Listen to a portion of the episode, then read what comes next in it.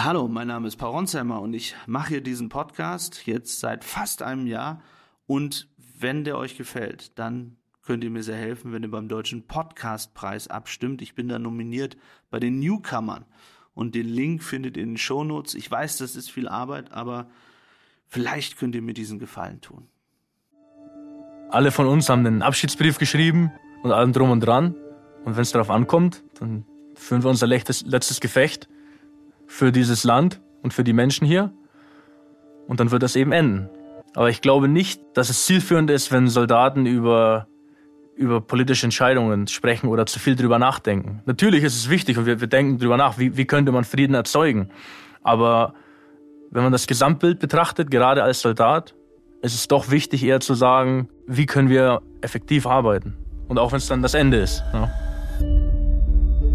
Hallo, mein Name ist Paul Ronsheimer und ich bin mittlerweile wieder in der Ukraine, nachdem ich in der letzten Woche in Israel war und kurz in Berlin. Auf dem Weg in Richtung Osten habe ich einen Stopp hingelegt, um einen Mann zu treffen, den ich bereits im Sommer zu einem Podcast-Interview getroffen habe. Bundeswehrsoldat Ben, der seit Monaten, seit Jahren mittlerweile in der Ukraine kämpft. Und ich habe auf diesem Podcast besonders viele Antworten, Fragen bekommen und viele haben sich gewünscht, dass wir uns wieder mit ihm treffen. Die Überschrift des letzten Podcasts war Ukraine, Krieg, Russen, Tinder und ich freue mich, dass Ben jetzt wieder neben mir sitzt. Hallo Ben. Hallo Paul. Ich muss dich ganz kurz korrigieren. Ex-Bundeswehrsoldat. Ich bin natürlich kein Bundeswehrsoldat mehr, sonst wäre das ziemlich problematisch, dass ich natürlich hier in der Ukraine wäre. Schön, dass ich wieder hier bin. Ich freue mich, dich zu sehen. Lange Zeit ist es her. Jetzt haben wir Winter. Spannendes Jahr wird vor uns liegen. Du sagst, ein spannendes Jahr wird vor euch liegen. Als wir uns das letzte Mal getroffen haben, das war im Sommer, da waren wir im Süden des Landes, äh, kann man beschreiben, und auch im Osten des Landes unterwegs. Und da hatten alle Hoffnung, dass diese Gegenoffensive funktionieren würde, also dass die Ukraine sehr viel Territorium zurückerobern würde. Wir wissen heute, das hat nicht geklappt. Ganz im Gegenteil, jetzt sieht es so aus, dass Russland wieder in der Offensive ist, zumindest im Kleinen aus deiner Sicht, wir haben ja auch damals darüber gesprochen und du hast das damals schon sehr klar analysiert, dass das sehr schlecht aussieht.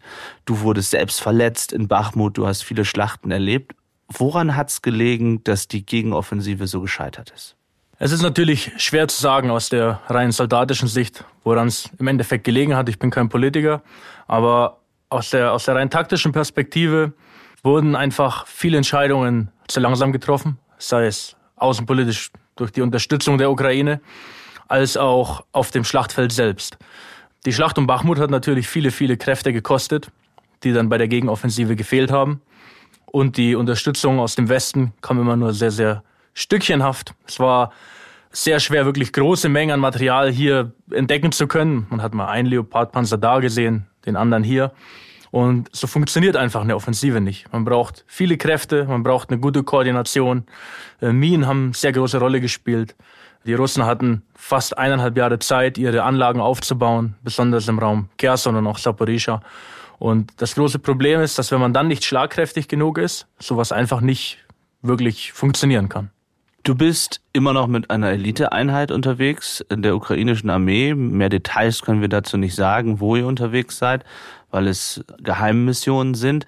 Aber kannst du uns ein bisschen berichten, wie du das letzte halbe Jahr, seitdem wir uns das letzte Mal getroffen haben, erlebt hast und wie schwierig die Situation für euch an der Front war?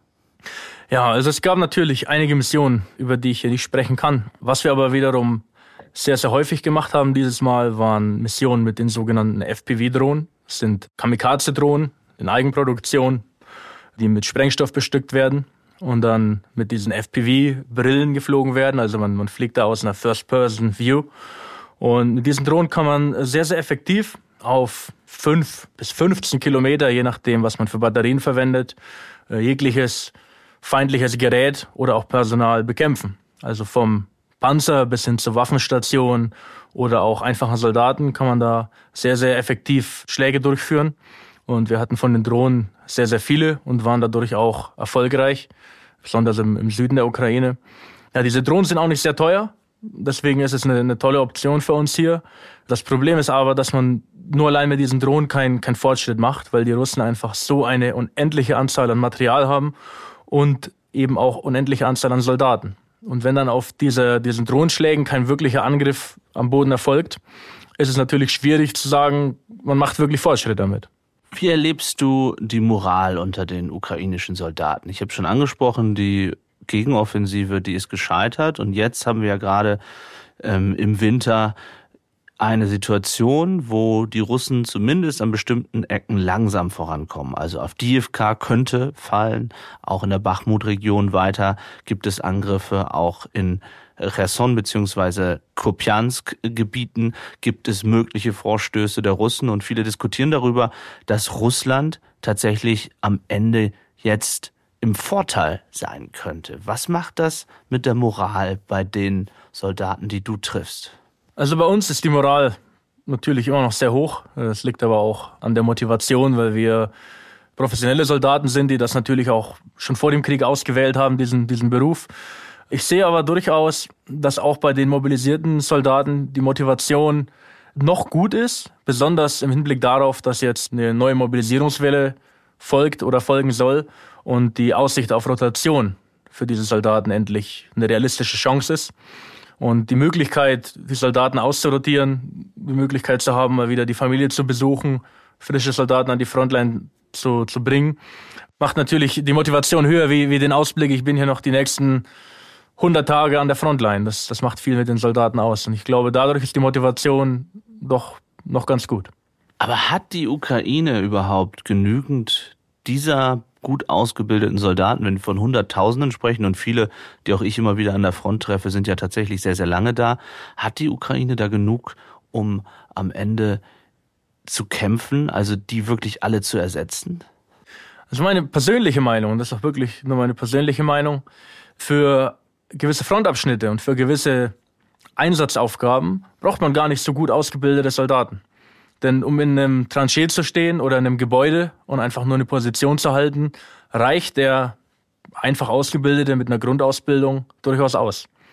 Und wichtig ist es dann eher, langfristig zu denken, Soldaten ins Ausland zu schicken, wie nach Deutschland zum Beispiel oder Großbritannien, und die auszubilden, um auch wirklich langfristig eine, eine schlagkräftige Armee aufzubauen. Aber ich glaube, nur für Rotation, um einige Soldaten auszutauschen, die wirklich seit über 600 Tagen im Graben stehen, kann man durchaus mit einer einfachen Grundausbildung viel bewirken.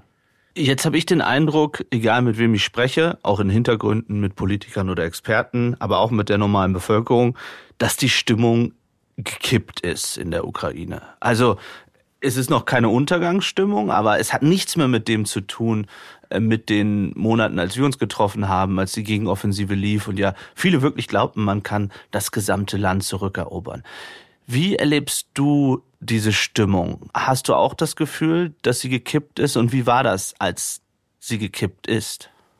Also, es ist natürlich nicht, nicht so einfach. Das, das große Problem, was ich hier in der Ukraine sehe, ist die, ich will es jetzt nicht Propaganda nennen, aber die, die Mitteilung an die Menschen, was wirklich geschieht.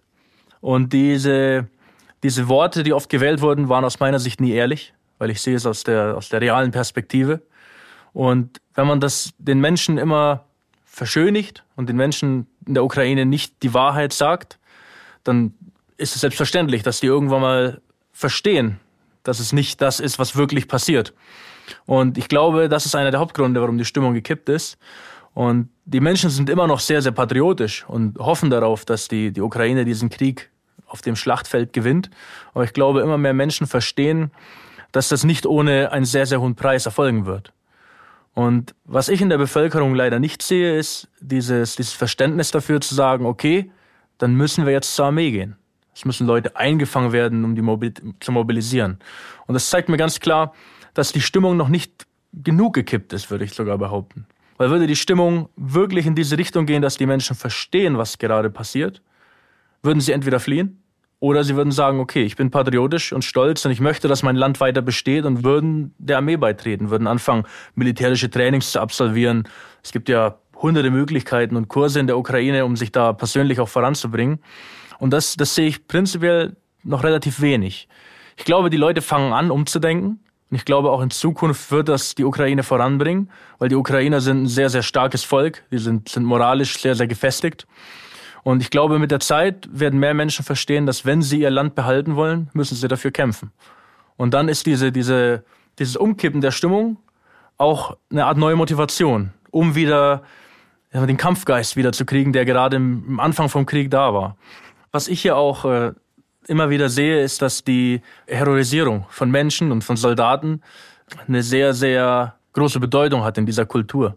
Dass viele Menschen, die noch nie was mit Krieg zu tun hatten, von den Helden sprechen, die an den, in den Gräben kämpfen, die an der, der Frontline sind. Und mit Helden kann man zwar Motivation oben halten, aber mit Helden gewinnt man keinen Krieg. Krieg gewinnt man mit Menschen, mit gut ausgebildeten Leuten, die die richtige Motivation haben. Und Zeit, die den großen Umbruch auch bringen wird, ist aus meiner persönlichen Sicht, wenn die Rotation beginnt und Leute, die 600 Tage an der Frontline waren, in die Städte zurückkommen und die Leute wirklich sehen, was das mit einem macht, was es bedeutet, Soldat zu sein, Gespräche aufgreifen, auch die Problematik sehen von vielleicht PTBS oder anderen psychischen Traumas, die, die Leute erlebt haben und dann sehen, wenn wir unser Land behalten wollen, müssen wir wieder zusammenhalten, den Kampfgeist wiederfinden und eben zusammen das Beste tun, was wir tun können. Wenn du uns nochmal mit an die Front nimmst, aus den Situationen, die, die du erlebt hast in den letzten Wochen und Monaten. Du hast gerade von Drohnen gesprochen, die ihr viel eingesetzt habt. Du persönlich, wie viele russische Soldaten, glaubst du, hast du getötet? Ich bin keiner, der mitzählt, bin ich ganz ehrlich. Ich bin grundauf pazifistisch, auch wenn mir das nur die wenigsten wahrscheinlich glauben würden. Ich äh, finde es nicht motivierend zu töten, ich finde es motivierend zu beschützen. Ich habe mit den Drohnen einige äh, gepanzerte Radfahrzeuge getroffen. Ich habe normale Jeeps von den Russen getroffen, Positionen. Aber ich würde nie hingehen und sagen, ich bin jetzt stolz, diese Anzahl an Russen getötet zu haben. Das ist für mich absolut irrelevant. Mir geht es darum, dass ich Erfolg in meiner Arbeit hatte, dass ich einen guten Job gemacht habe, ein guter Teamplayer war. Aber ich wüsste nicht, ich habe jetzt 20 Russen getötet. Das ist absolut nichts, was für mich in meinem Kopf irgendeine Relevanz spielt. Ich war schon häufiger in diesen Kommandoständen, wo man mit den Soldaten ja und auch unterwegs ist, die dann die Drohnen fliegen. Und man sieht dann auf diesen Bildern, auf den Computern eben die russischen Soldaten in den Wäldern, in Fahrzeugen oder auch als Personen. Und es wirkte auf mich so ein bisschen wie in einem Computerspiel fast. Also wenn man dort diese Bilder nur sieht, diese Videobilder und relativ theoretisch, dann erlebt man wieder einen Einschlag und dann weiß man, oh ja, man ist ja wirklich hier. Wie ist das für dich als der, der dann diese Drohnen steuert? Was geht in einem Kopf vor, wenn man das macht? Also währenddessen geht es eher darum, aus meiner persönlichen Sicht, seinen Job zu erledigen. Und das ist nun mal den feindlichen, die feindliche Bewegung zu stoppen. Äh, was ich aber ganz klar sagen muss, da habe ich auch ein gutes Beispiel. Ähm, dadurch, dass wir diese Antennen haben und die Monitore, empfangen wir auch manchmal die russischen Signale von den ihren Drohnenteams. Die Russen nutzen jetzt auch FPV-Drohnenteams. Und einmal hatten wir die Situation, wir haben das Signal empfangen von einem, einem russischen Drohnenteam, was im Training war. Und dann standen da vier Russen und die haben genauso trainiert wie wir. Die sind in Achten geflogen, standen da in Jeans, Pullover, in ihrem Jeep. Und für mich ist es ganz klar und wichtig, dass die Menschen verstehen, auf der anderen Seite, die sind ein bisschen wie wir. Das sind ganz normale Leute, die haben ihre Familie, die haben ihre, ihre Heimat. Und diese Menschen sind keine Monster oder, oder Schweine oder das Böse. Es sind, sind im Endeffekt auch Menschen. Und wenn ich dann meine, meine Arbeit mache und da so ein, so ein Fahrzeug vernichte, dann sage ich nicht Juhu oder Hubel, Jubel und sage, ich bin ein Held, ich, na, oder, oder ein Superheld oder sowas. Das ist absolut nicht meine Art. Na, es geht eher darum, es hat alles funktioniert, also habe ich einen guten Job gemacht und das ist dann im Endeffekt befriedigend. Aber ich persönlich empfinde da keine positive oder negative Emotion. Es ist eher so eine Schuld, die man mit sich trägt und sagt, das, das kann nicht sein, weil ich glaube, diesen Krieg gewinnen wir nicht durch Kampf. Diesen Krieg gewinnen wir durch Verständnis, durch eine gewisse Liebe zueinander und nicht durch Hass. Ja, weil hier geht es nicht um, um den Teufel gegen das, das, das Gute. Hier geht es darum, dass wir anfangen zu überlegen, wie könnten wir diesen, diesen Krieg fortführen, ohne dass weiter extrem viele Menschen für extrem schwierige Ansichten sterben. Wenn du über Liebe sprichst und über die Frage, wie man das beenden kann, dann würde man ja sofort sagen, verhandelt doch, setzt euch zusammen. Aber wir erleben ja auf der anderen Seite Wladimir Putin, dem seine Soldaten oder die Kämpfer, die Wagner-Söldner nicht so wichtig sind und er sie einfach weiter an die Front schickt. Und wir erleben ja in diesen Wochen, dass Zehntausende Russen dort sterben, aber eben dadurch die Russen immer weiter vorankommen, zumindest in kleinen Metern. Aber sie haben durch ihre Kriegswirtschaft und die Umstellung auf Kriegswirtschaft ähm, sehr viel mehr, insbesondere Artilleriemunition und andere Dinge. Redest du manchmal mit deinen Kameraden darüber, wie man diesen Krieg beenden müsste? Ob man nicht vielleicht doch verhandeln muss, wenn man weiß, dass dieses Ziel, was man im letzten Sommer hatte, nämlich das gesamte Territorium zurückzuerobern, in die Ferne gerückt ist zumindest? Eine Verhandlung zu diesem Zeitpunkt oder auch zu jedem anderen Zeitpunkt wäre sehr instabil. Die Russen haben die Ukrainer dämonisiert. Also wenn man, wenn man sich die russische Propaganda anguckt, haben sie fast schon den ganzen Westen dämonisiert. Die Ukrainer haben natürlich auch einen Extremhass auf die Russen. Es wurden Kinder getötet, die Leute haben ihre Familienangehörigen verloren. Und ich persönlich kann mir nicht vorstellen, dass durch eine Verhandlung im klassischen Sinne, wo dann zum Beispiel ein Waffenstillstand vereinbart wird oder man vielleicht sogar Gebiete abgibt, ein wirklich stabiler Frieden das das Ergebnis davon wäre. Weil auf der einen Seite die Russen würden nie anfangen, sich mit den Ukrainern wieder gut zu verstehen, aufgrund der ganzen Propaganda und Dämonisierung, die man da sieht. Und die Ukrainer würden erstens nie das akzeptieren, dass die Russen jetzt in gewisser Weise gewonnen hätten. Und die Ukrainer würden, glaube ich, auch nicht akzeptieren, dass die eigene Politik jetzt einen Deal mit den Russen eingeht. Dafür haben die Russen viel zu viel zerstört in der Ukraine und die Ukrainer viel zu viel verloren. Denn wie will man denn zum Beispiel einer, einer Mutter erklären, sie hat ihren Sohn verloren und jetzt machen wir einen Handshake mit Putin und dann ist alles wieder gut. Das, ich glaube nicht, dass das funktioniert. Aber was glauben denn die Kameraden und du, deine ukrainischen Kameraden, die du in den Frontgebieten triffst, wie dieser Krieg zu Ende geht? Wenn man jetzt sieht, dass eben es schwieriger wird für die Ukrainer, Gebiete zu halten und nicht das eingetreten ist, was man eben wollte, nämlich große Teile des Territoriums zurückzugewinnen. Und dass man jetzt eben in dieser Lage ist, da kommt man doch auf dunklere Gedanken und fragt sich auch, das höre ich zumindest von einigen, die auch darüber nachdenken, an die Front zu gehen, wofür soll ich denn dort sterben, wenn wir ohnehin nicht wissen, ob wir große Teile zurückgewinnen können? Die Frage ist nicht einfach zu beantworten. Wir sind nicht mobilisiert. Wir machen das nicht aus ich Kameraden definitiv, aber ich mache das ja nicht aus Patriotismus. Ich mache das mehr wegen den Kameraden links und rechts von mir. Und Soldat sein ist, ist keine politische Rolle. Das ist eher ein klassischer Handwerksberuf. Und wenn der Meister sagt, wir bauen jetzt dieses Haus, bauen wir dieses Haus. Und alle von uns haben einen Abschiedsbrief geschrieben und allem drum und dran. Und wenn es darauf ankommt, dann führen wir unser letztes, Gefecht für dieses Land und für die Menschen hier. Und dann wird das eben enden. Aber ich glaube nicht, äh, dass es zielführend ist, wenn Soldaten über, über politische Entscheidungen sprechen oder zu viel drüber nachdenken. Natürlich ist es wichtig und wir, wir denken drüber nach, wie, wie könnte man Frieden erzeugen. Aber wenn man das Gesamtbild betrachtet, gerade als Soldat, ist es doch wichtig, eher zu sagen, wie können wir effektiv arbeiten. Und auch wenn es dann das Ende ist. Ja. Was steht in deinem Abschiedsbrief? deine Telefonnummer unter anderem. also sollte ich irgendwann in diesem Land fallen, wird man den sicherlich von dir vorgelesen in einem Podcast bekommen. Da bin ich mir ziemlich sicher. Äh, und dann wirst du das erfahren. Und bis dahin ist das natürlich äh, streng geheim. Ben, du sagst das so ganz einfach dahin, hast einen Abschiedsbrief geschrieben, der kommt dann irgendwie an uns, so als würdest du dich gar nicht mit der Gefahr wirklich auseinandersetzen, so als mache dir das gar keine Probleme. Aber wie geht's dir denn dann selbst, wenn du darüber nachdenkst? Erstens, welcher Gefahr du dich ausgesetzt hast und auch was mit deinem Leben passiert ist in den letzten Monaten, in den letzten Jahren. Also wie geht's dir damit? Ja, diese Frage ist gar nicht so einfach zu beantworten. Und ich möchte da bei Weitem auch kein falsches Bild stellen, dass ich ein Held oder gar ein Superheld wäre. Äh, bei Weitem nicht. Ich bin auch müde. Ich äh, habe auch manchmal mit mir zu kämpfen oder schlafe manchmal schlecht oder bereue Entscheidungen, die ich in der Vergangenheit in meinem früheren Leben getroffen habe. Aber was ich ganz klar sagen möchte, ist die Entscheidung hier mit allen Konsequenzen, mich gegen dieses Böse zu stellen, ohne Kompromisse einzugehen, meinen Weg zu wählen, wie ich ihn gewählt habe, ist etwas, was ich absolut nicht bereue. Und natürlich könnte es schnell vorbei sein. Ich habe Menschen sterben sehen, im wahrsten Sinne des Wortes.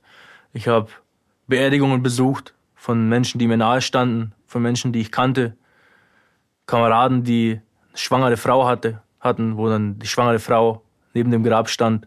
Und all diese Dinge gehen einem natürlich schon nahe. Und ich muss auch ganz klar sagen, zwei Jahre Krieg verändern einem, haben mich verändert. Also ich spüre es in vielen Belangen. Manche Sachen schätze ich viel, viel mehr wert als vorher. Andere Sachen bedeuten mir gar nichts mehr.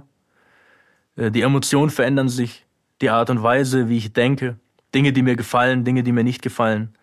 Krieg geht nicht spurlos an einem vorbei. An manchen vielleicht schon, aber nicht an mir. Und im Endeffekt bin ich der Überzeugung, ein, ein Mann sollte das tun, was getan werden muss, wenn die Zeit gekommen ist. Das ist eine, eine tiefe Überzeugung, die ich habe. Dennoch sollte man nie vergessen, welche Folgen das Handeln hat und wie man damit umgeht. Ich persönlich finde es sehr wichtig, die Lebensfreude nicht zu verlieren. Ich finde es sehr wichtig, dass man sich immer Dinge sucht, die einen gefallen, um dann, wenn es darauf ankommt, voll bei der Sache zu sein und dafür einzustehen, wofür man steht. Was macht dir am meisten Freude? Am meisten Freude macht es mir, mit meinen Kameraden Zeit zu verbringen, mit meiner Freundin und äh, zu sehen, dass es Menschen gibt, die das wertschätzen, was man selbst repräsentiert, die einander achten und die einander auch ganz viel Liebe geben. Es ist nicht nur ein, ein kaltes äh, Miteinander. Ja, viele sehen das immer so maskulin und man ist hier total, oh, der Harte und so. Aber miteinander Zeit zu verbringen und sich gegenseitig zu unterstützen, ist das, was mir persönlich am meisten Freude bereitet. Und der große Unterschied zu meiner damaligen Laufbahn bei der Bundeswehr, das muss ich auch ganz klar und ehrlich sagen, ist, dass man hier sich gegenseitig unheimlich wertschätzt. Ich habe hier noch nie erlebt, dass man sich gegenseitig runterzieht oder sich irgendwie bei Fehlern dann gegenseitig blamiert. Hier wird immer einander hochgepusht und man ist immer füreinander da und versucht, den anderen besser zu machen. Und das macht mir am meisten Freude und bedeutet mir sehr viel. Wie geht's dir nach fast zwei Jahren jetzt als Soldat in der Ukraine? Vermisst du Deutschland manchmal? Ich habe gerade den ersten Titel des Podcasts vorgelesen. Du hast ja eine Freundin hier gefunden. Seid ihr noch zusammen oder nutzt du wieder Tinder? Nein, ich nutze kein Tinder mehr. Ich, ich bin ehrlich, ich bin zu alt für diese ganze Dating-Geschichte. Es ist einfach super schwierig in der heutigen Zeit. Vielleicht bin ich einfach so ein bisschen aus der Rolle gefallen, was, was mein, mein Alter angeht, aber bin ganz froh, dass ich weiterhin vergeben bin, glücklich, mir eine Zukunft aufbauen kann und mich nicht mehr um irgendwelche äh, den Datingmarkt Gedanken machen muss, weil es ist in unserer Zeit doch doch anders geworden. Du sagst, du bist schon jetzt eben länger mit deiner Freundin zusammen. Wie ist es, sich hier ein Leben aufzubauen in der Ukraine? Zahlt der Staat pünktlich äh, den Sold an Menschen wie dich, weil ich höre auch immer wieder, dass es da Probleme gibt. Wie lebt man hier und wie oft hast du frei und wie erlebst du die Ukraine in diesen Zeiten? Also das Leben hier ist sehr, sehr angenehm. Es ist ganz anders wie in Deutschland und doch ähnlich. Gerade das tägliche Leben gestaltet sich wirklich sehr, sehr gelassen. Natürlich gibt es auch viel Verkehr, aber vieles kann man mit Deutschland vergleichen. Man kann super einkaufen. Es gibt alle Produkte, die man sich vorstellen kann. Das Wohnen ist günstig. Äh, bezahlt werde ich persönlich immer pünktlich.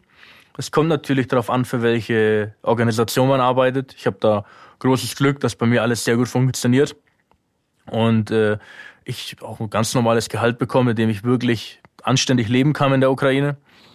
Das Gehalt ist ungefähr bei, bei 1800 Euro im, im Friedensdienst, also nicht im Einsatz, ungefähr 1800 Euro. Was bekommt man im Einsatz dazu und für was? Äh, das kommt ganz darauf an, wie viele Missionstage man hat, wie viel Zeit man wirklich auf aktiven Einsätzen, Kampfeinsätzen verbringt. Das kann aber nochmal so plus 1000 äh, Euro sein pro Monat, ja. Was machst du in deiner Freizeit? Hast du Hobbys gefunden in der Ukraine? Hast du ukrainische Freunde gefunden? Wie lebt man, wenn man nicht im Einsatz ist? Und wie viel Sorge hat man, dass einem auch hier durch Raketenbeschuss in den Städten, in den Dörfern was passieren kann? Hier in der Ukraine verbringe ich meine äh, Freizeit ganz ähnlich wie in Deutschland. Ich äh, bin gerne draußen in der Natur. Ich fahre mit Freunden Motorrad. Da ich mit, mit, nur mit Ukrainern arbeite, verbringe ich meine Zeit auch ausschließlich mit, mit Ukrainern. Und ich gehe sehr gerne essen. Ich koche sehr gerne. Das ist mein großes Hobby. Ich habe eine tolle Küche, wo ich sehr viel Zeit verbringe. Und prinzipiell kann man hier fast alles machen wie in Deutschland. Vom Billardspielen bis zum Bowling über Schlittschuhlaufen im Winter. Es ist alles möglich. Moment, du warst Schlittschuhfahren im Winter hier während des Krieges? Geht das? Ja, du wirst lachen, aber es geht wirklich. Und ich wollte sogar Skifahren gehen. Ich hatte aber leider berufliche Verpflichtungen, weswegen ich da keine Zeit für gefunden habe. Aber es gibt in der Westukraine ganz tolle Skigebiete, wo man wirklich auch noch Skifahren gehen kann. Man darf nicht vergessen, dass die, die Städte wie Kiew zum Beispiel schon nicht ungefährlich sind. Es gibt fast wöchentlich große, große Drohnenschwärme und Raketen, die auf Kiew abgeschossen werden. Die deutsche Luftverteidigung Patriot ist sehr, sehr zuverlässig, weswegen ich persönlich mich nicht sehr unsicher fühle. Würde diese aber wegfallen, würde es natürlich ganz anders aussehen. Da sind wir wirklich auf Unterstützung angewiesen. Wie blickst du in diesen Wochen, Monaten auf Deutschland? Wir haben in Deutschland ja auch eine Debatte darüber, dass die Bundeswehr dringend aufgerüstet werden muss. Wir sprechen in den politischen Debatten darüber, dass Putin auch Deutschland angreifen könnte. Jetzt hast du es gesagt, du bist Ex-Bundeswehrsoldat. Aber denkst du manchmal darüber nach, es kann der Zeitpunkt kommen, wo ich auch meine ursprüngliche Heimat wieder verteidigen müsste. Okay, fangen wir mal von hinten bei deiner, deiner Frage an. Zum jetzigen Zeitpunkt und mit der Entscheidung, die ich getroffen habe, hier in die Ukraine zu kommen, könnte ich mir nicht mehr vorstellen, meine alte Heimat zu verteidigen. Manchmal muss man Entscheidungen treffen, die Konsequenzen haben und hinter denen man dann auch bis zum Ende stehen muss. Und die habe ich getroffen. Ohne Kompromisse, mit den bewussten Folgen, hier in die Ukraine zu kommen und versuchen oder zu versuchen, einen Beitrag zu leisten, dieses Leid zu stoppen. Von daher, ich halte es für wahrscheinlich, dass irgendwann der Tag kommt, vielleicht nicht morgen, auch nicht in einem Jahr oder zwei Jahren, aber ich halte es für wahrscheinlich, dass wir Deutschland irgendwann verteidigen müssen, das heißt von innen oder von außen aber ich könnte mir zum jetzigen Zeitpunkt absolut nicht vorstellen, wieder Teil davon zu sein. Zur politischen Lage muss ich ganz klar sagen, ich finde es sehr, sehr schade, was, was gerade in Deutschland passiert, extrem schade. Sei es die Diskussion mit der Ukraine-Unterstützung. Ich sehe so langsam, dass es sich abzeichnet, dass die, die deutsche Politik sehr, sehr lange überlegt mit dem, was sie der Ukraine gibt, um möglicherweise irgendwann wieder mit Russland äh, eine Art Freundschaft zu schließen und Partnerschaft zu schließen. Also das sehe ich persönlich in unseren Entscheidungen. Was ich auch ganz, ganz schlimm finde in Deutschland, äh, diese ganzen Debatten über links und rechts. Also es ist, ist für mich unverständlich, wie Deutschland so seine, seine politische Mitte, seine, seine gesunde Mitte verloren hat. Und dass die AfD immer, immer stärker wird, finde ich auch un, unglaublich. Also ich verstehe prinzipiell, dass die Leute wütend sind, dass die Leute Probleme haben. Was ich aber wiederum nicht verstehe, ist, dass, dass es keine gesunden Lösungen mehr gibt.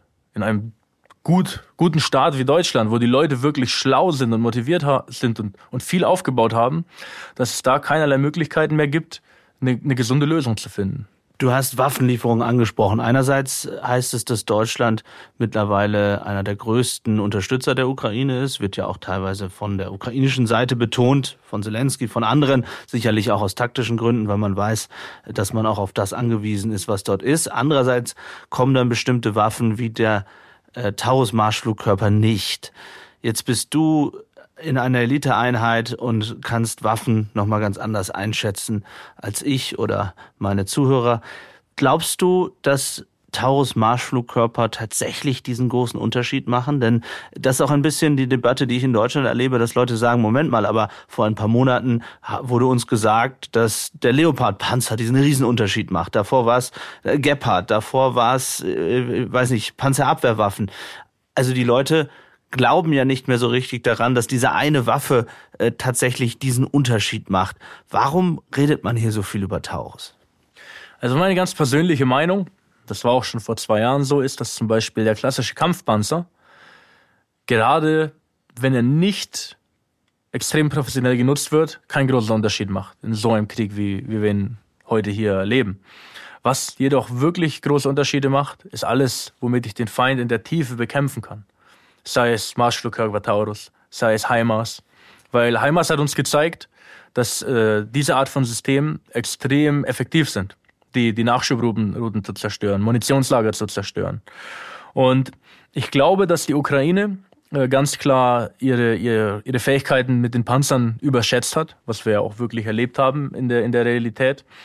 Was aber die Ukraine auch gezeigt hat, mit allem, was Langstreckenwaffen betrifft, hatten sie sehr, sehr große Erfolge. Also wenn man sich einfach nur die, die Ergebnisse der Ukraine ansieht, kann man auch ganz klar sagen, Taurus könnte Erfolge bringen auf dem Schlachtfeld. Auch aus meiner persönlichen Sicht glaube ich, dass Kampfjets der Ukraine eine absolute Überlegenheit bringen würden. Also sollte die Ukraine durch den Westen genug Kampfjets bekommen, würde sich dieser Krieg hier wesentlich verändern. Wenn, wenn wir darüber nachdenken, was jetzt die nächsten Wochen und Monate passiert. Wir sind jetzt im Februar. Ähm, was denkst du, muss passieren, damit die Ukraine hier die Front halten kann? Was sind da die größten Probleme und was ist dein Ausblick auf dieses Jahr? Ich sehe ganz, ganz große Probleme in der Disziplin bei Verteidigung. Also ich komme aus einer, aus einer klassischen Fallschirmjägerausbildung, wo wir auch wirklich noch, noch Krieg geübt haben. Und bei der Verteidigung braucht man sehr, sehr viel Disziplin und gute Commander, um, um den Feind zu lenken, um Sperren aufzubauen. Und viele dieser Dinge sehe ich sehr, sehr selten. Klar sind die Soldaten müde, aber wenn man wirklich effektiv verteidigen will, muss man ganz, ganz viel tun. Verteidigung kann härter sein als jeder Angriff, wenn man es richtig macht. Und da, da sehe ich große Defizite, da, da muss die Ukraine an sich arbeiten. Und im Ausblick, besonders auf dieses Jahr, glaube ich, dass dieses Jahr sehr, sehr hart wird. Es wird sehr spannend. Es wird sehr, sehr äh, verlustreich sein, weiter an DFK zu halten. Ich persönlich glaube zum jetzigen Zeitpunkt, dass wir es nicht halten werden. Glaube ich einfach nicht dran. Äh, und an den weiteren Frontabschnitten hoffe ich, dass die Ukraine Kräfte bündelt und dann dementsprechend versucht, langsam Meter für Meter vorwärts zu kommen. Ich glaube aber persönlich auch, dass das eher was für Spezialkräfte wird, für kleine Einheiten, um wirklich sich kleine Krümel vom Kuchen zu holen. Weil wenn man sich immer nur kleine Krümel nimmt, irgendwann hat man auch den ganzen Kuchen. Was sagt deine Freundin dazu, dass du immer wieder an die Front gehst? Wie viel Sorge hat sie um dich? Meine Freundin ist natürlich besorgt, aber sie ist Ukrainerin, also sie ist sehr patriotisch und dementsprechend äh, versteht sie das auch. Dadurch, dass ich schon mal verwundet wurde, ist sie ganz froh, wenn ich nur mit den Drohnen arbeite aber ich erzähle natürlich nicht alles, was ich mache. Dementsprechend ist die Sorge noch auf einem akzeptablen Level. Wie deutsch bist du noch und was ist besonders deutsch, was dir deiner ukrainischen Familie und deiner Freundin auffällt? Pünktlichkeit ist für mich immer noch eins der wichtigsten Tugenden. Äh, ich merke das ganz klar, das kommt aber auch aus meiner militärischen Laufbahn. Selbst wenn meine Freundin zu spät kommt, habe ich ein inneres Unwohlsein. ich glaube, das ist wirklich noch eines der, der größten deutschen Dinge, die an mir hängen geblieben sind. Wie oft kommt sie zu spät? Immer.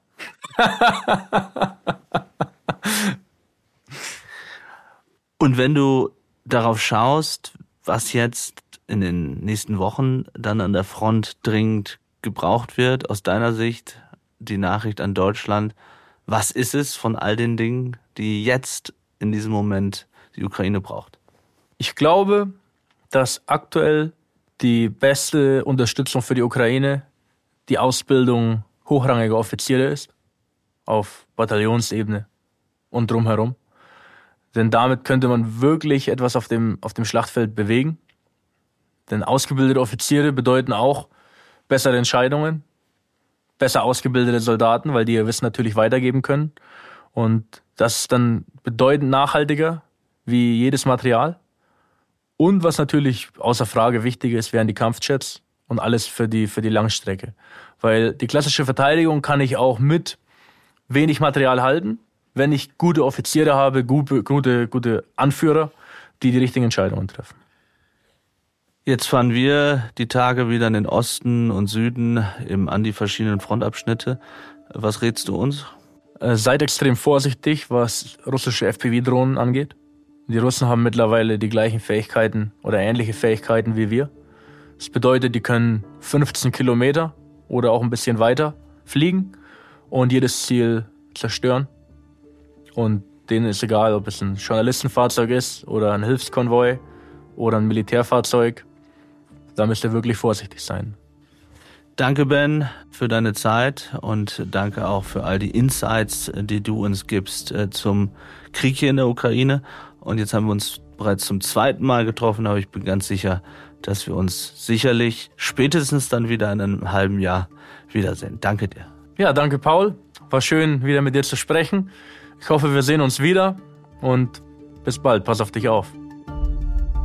Danke fürs Zuhören. Es würde uns sehr freuen, wenn ihr den Podcast abonniert, eine Bewertung dalasst und natürlich die Glocke aktiviert, damit ihr jedes Mal benachrichtigt werdet, wenn es eine neue Folge gibt. Redaktion Philipp Pietow und Antonia Heyer. Aufnahmen aus aller Welt Vadim Moisenko und Georgos Mutafis. Produktion Serda Dennis.